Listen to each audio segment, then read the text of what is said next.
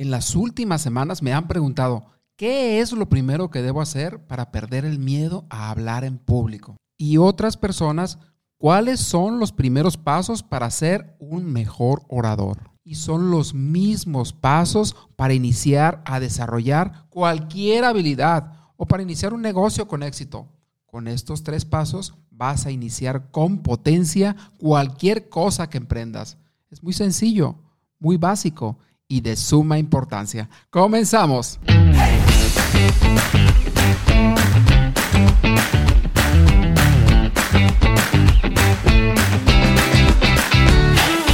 Si deseas transmitir tus ideas con más confianza en ti mismo, persuasión e influencia, esto es para ti. La palabra es como una llave. Usas la correcta, la puerta se abrirá. Todos guardamos una idea dentro de nosotros.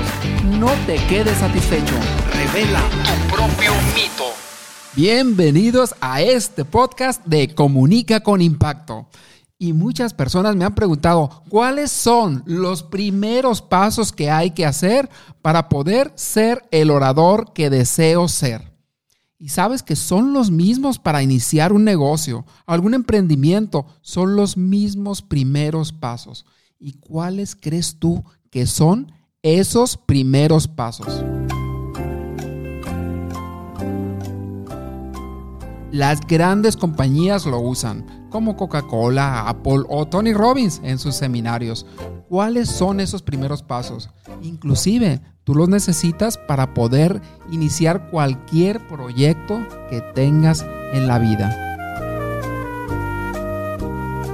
En mi caso yo la estoy usando en este podcast, en, antes de iniciar este podcast. Y también cuando inicio un taller, siempre tengo en cuenta estos primeros tres pasos que hoy vas a aprender.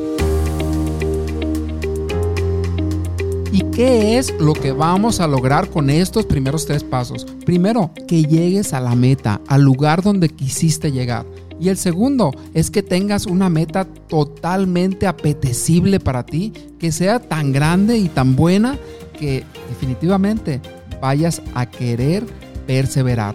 Y lo otro es que vas a crear una idea muy clara y tan clara que va a ser posible tenerlo en tu mente para que lo puedas tener en tus manos. Y este es el primer paso para conseguir lo que quieres. Es necesario saber qué es lo que realmente quieres.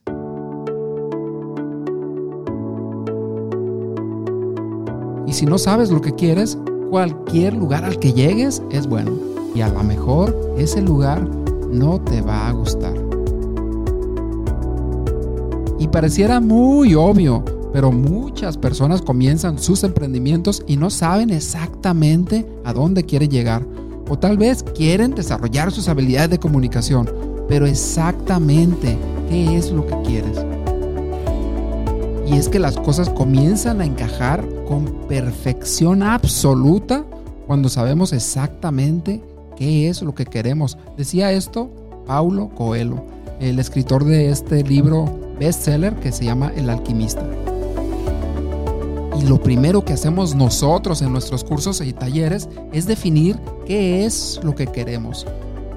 Y esto mismo lo hacía Dale Carnegie, el autor de este libro, Cómo ganar amigos e influir en las personas, el que inició hace algunos 80, 90 años con estos cursos a empresas de hablar en público. Y lo primero que él pregunta es definir quién es el orador que tú deseas ser. ¿Es entretenido? ¿Es energético? ¿Es tal vez inspirador, motivador? Tal vez hagas reflexionar o seas profundo en tus comentarios, en tus reflexiones. ¿Cómo es? Y empieza a definirlo con claridad. Porque si lo puedes tener en tu mente, lo puedes tener en tus manos. Conclusión de este punto. ¿Cuál es el resultado específico al cual tú estás comprometido? Y ponlo en papel, como decía Brian Tracy. Y tiene que ser, como estos metas SMART, tiene que ser algo específico. Unos objetivos que sean muy detallados y muy concretos. Y el segundo punto de estas metas SMART es que tiene que ser medible. ¿En cuánto tiempo lo quieres conseguir? O pueden ser más métricas, pero hazlo lo más medible posible. Porque si lo puedes medir, es más fácil llegar y corregir y replantearte también. Y el tercer punto es que los objetivos tienen que ser alcanzables, tienen que ser realistas. Y el cuarto punto es que el objetivo debe ser relevante, algo que sea realmente importante para ti. Y el último, que sea en un tiempo definido. ¿En cuánto tiempo quieres tú conseguir esa meta? Escríbelo. Y para cerrar este punto, algo muy importante es pensar en grande. Y es como lo que decía también Tony Robbins acerca de Bill Gates, este hombre de los más ricos del mundo que ha sido por muchos años, el de Microsoft. Y que él no solamente hacía software para las computadoras, sino que él pensó en su momento que cómo podía tener la inteligencia que opera en todas las computadoras. Porque si él tiene la inteligencia que opera en todas las computadoras, seguramente todos van a usar lo que ellos tienen. Y este pudiera ser un buen ejemplo de cómo pensar en grande, ya que esta idea fue la que le ayudó a crear esta gran empresa que es Microsoft. Y pasamos al punto número 2. La única forma de hacer un gran trabajo es amar lo que haces. Lo dijo Steve Jobs. Y en este segundo punto estamos hablando de encontrar el porqué de las cosas. ¿Y por qué el porqué? Porque dentro del porqué se encuentra la motivación para movernos y para permanecer en lo que estamos haciendo. Y aquí tenemos que encontrar por qué queremos eso que ya definimos. ¿Cuál es nuestro porqué? Y seguramente tú ya has escuchado que el porqué, que de hecho lo tenemos en nuestro método de hablar en público también, el porqué es la motivación lo que te va a mantener por un tiempo muy largo en lo que tú tanto deseas. Entonces aquí buscamos el gran porqué. Y uno de los grandes ejemplos es el de Apple, precisamente el de este de Steve Jobs. Y todos conocemos algo de la historia en el que se juntan estos dos jóvenes, uno llamado Steve Jobs y el otro Wozniak, y se juntan y tenían ellos una idea muy grande, querían cambiar al mundo, querían hacer algo grande y en su primer año tuvieron ingresos de un millón de dólares con un solo producto. Al siguiente tuvieron ingresos de 10 millones de dólares y así hasta que hoy a la fecha es una de las compañías más valoradas.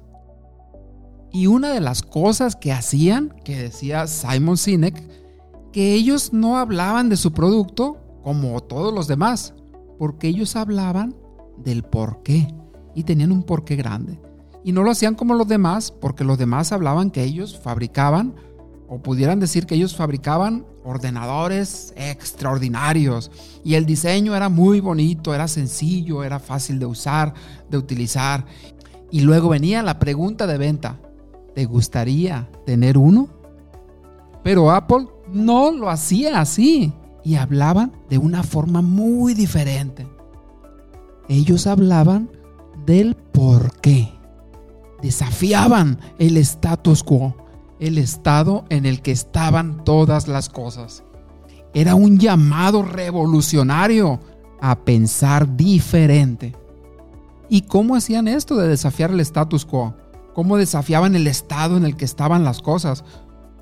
Claramente ellos fabricaban unos productos que eran muy bien diseñados, eran sencillos, eran muy fáciles de usar y de esta forma es que ellos empezaron a desafiar el estado en el que estaban las cosas. Y al final, como conclusión, es que ellos fabricaban computadoras fantásticas, extraordinarias. Y es ahí cuando venía la oferta. ¿Te gustaría a ti comprar uno? Y así como Apple comenzó con el porqué, nosotros vamos a comenzar con el porqué. Y estos son los primeros pasos. Ellos empezaron con el por qué y después dijeron el cómo. Así nosotros vamos a empezar por el por qué y después vamos a ver cómo le vamos a hacer. Y esto aquí es ocasión de comentario para decirte que el por qué es lo que mueve a las personas. El por qué es lo que nos mueve a nosotros. Y este es el segundo paso, encontrar por qué queremos nosotros desarrollar al orador que deseamos ser. Y si es un emprendimiento, ¿por qué el emprendimiento? Si es una empresa, ¿por qué la empresa? ¿Por qué la empresa para ti? O tal vez cuando tú vayas a, a hacer tu oferta, decirle a tu cliente por qué es que lo haces. Porque es eso lo que va a mover a las personas. Y hay otro ejemplo muy sencillo también cuando sacaron el iPod, no sé si lo recuerdas, este dispositivo pequeñito donde ponías toda tu música. Y fue un ejemplo súper claro de cómo ellos desafiaban esto que decían el estado actual de las cosas, el status quo. Y esto causó también una revolución, porque también sacaron lo que es el iTunes, que fue un servicio que le hizo frente a todo lo que ya estaba establecido en cómo se distribuía la música y todo cambió en la industria musical. Y fue una de las formas de seguir este porqué. Y fue este lineamiento tan grande que si lo hacemos bien al inicio, pues nos puede definir todos los siguientes pasos de una forma mucho más contundente. Fíjate que algo muy interesante es que Apple no inventó el MP3, que es el formato en el cual está la música. Sin embargo, a Apple se le atribuye ese mérito de transformar lo que es el sector musical. Y realmente el reproductor musical portátil con el disco duro lo inventó otra compañía llamada Creative Technology LTD. Realmente no fueron Apple los que inventaron nada, pero sí supieron hablar de su porqué y ese porqué fue el que cambió todo. Y fíjate la diferencia de cómo transmitió el mensaje de su producto esta compañía, Creative Technology. Ellos decían que tenían el reproductor MP3 de 5 GB. Y eso es lo que ellos hablaban. Y Apple se fue más al porqué. Y Apple hablaba eh, cuando inició que podías llevar mil canciones en tu bolsillo. Y de ahí te puedes dar cuenta de todo lo que implicaba llevar mil canciones en tu bolsillo cuando antes, si tú recuerdas, o tal vez no, no lo recuerdas, esos, los Discman creo que se llamaban, o los Walkman de cassette o de disco, que solamente pues le cabían que 15, 20 canciones, pero ahora podías llevar mil canciones. Y bueno, fue la locura, las ventas se dispararon y yo creo que casi nadie conoce a esa, compañía Creative Technologies, pero sí conocen a la compañía Apple. Conclusión del punto número 2. Busca tu por qué, porque eso va a ser el motor que te va a llevar a donde quieres llegar, a ser el orador que deseas ser. Y sobre todo, piensa en grande. Y ahora pasamos al punto número 3. Decía Albert Einstein, la imaginación lo es todo. Es una visión previa de lo que el mundo te va a dar.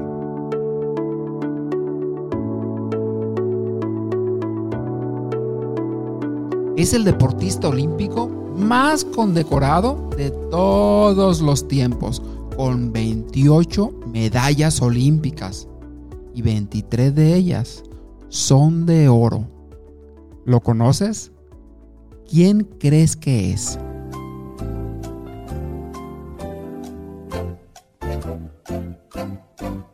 Este señor se llama Michael Phelps. Y este atleta tenía un hábito poderoso, un hábito que lo ayudó a ganar todas estas medallas.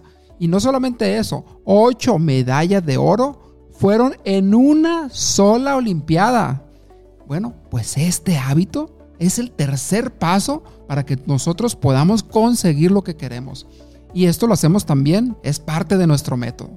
Él decía, fíjate, él decía que cada vez que tenía un entrenamiento, pero sobre todo en las Olimpiadas, él tenía este hábito. Él antes de acostarse se iba a la cama, pues ya te lo imaginarás con su ritual, ¿no? pero uno de ellos, y el más poderoso, es que él visualizaba la competencia del siguiente día. ¿Cómo la visualizaba?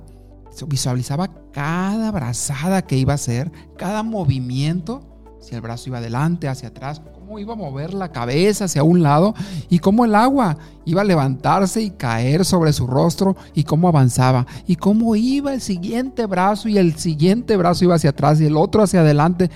Cada movimiento que hacía, cada mirada, cada abrazada, cómo se levantaba el agua, lo visualizaba en la mañana y en la noche.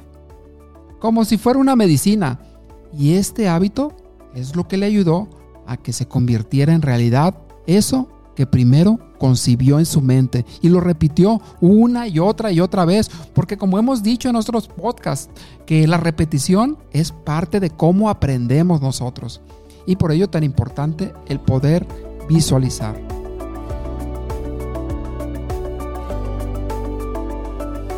Recapitulando los tres pasos. Paso número uno, ¿qué es lo que quieres? Y recuerda ponerlo en papel.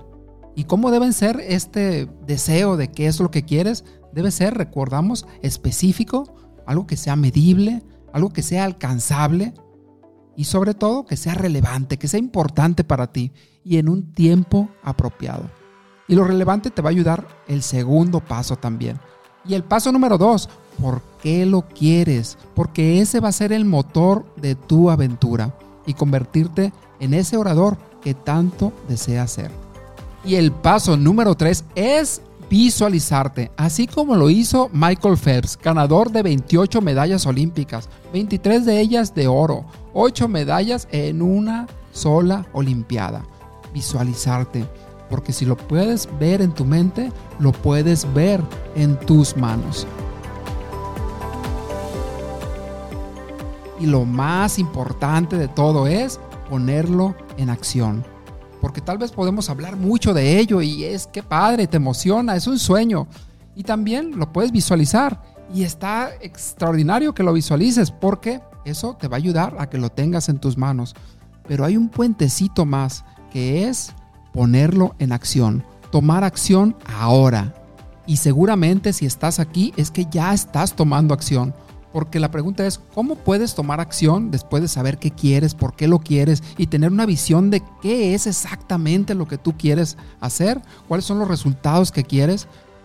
Es poner en acción y a veces es escuchar el podcast, eh, tal vez sea escribir, tal vez sea asistir a un curso, algún taller, pedir ayuda, una mentoría, un coaching. Hay muchísimas formas para tomar acción.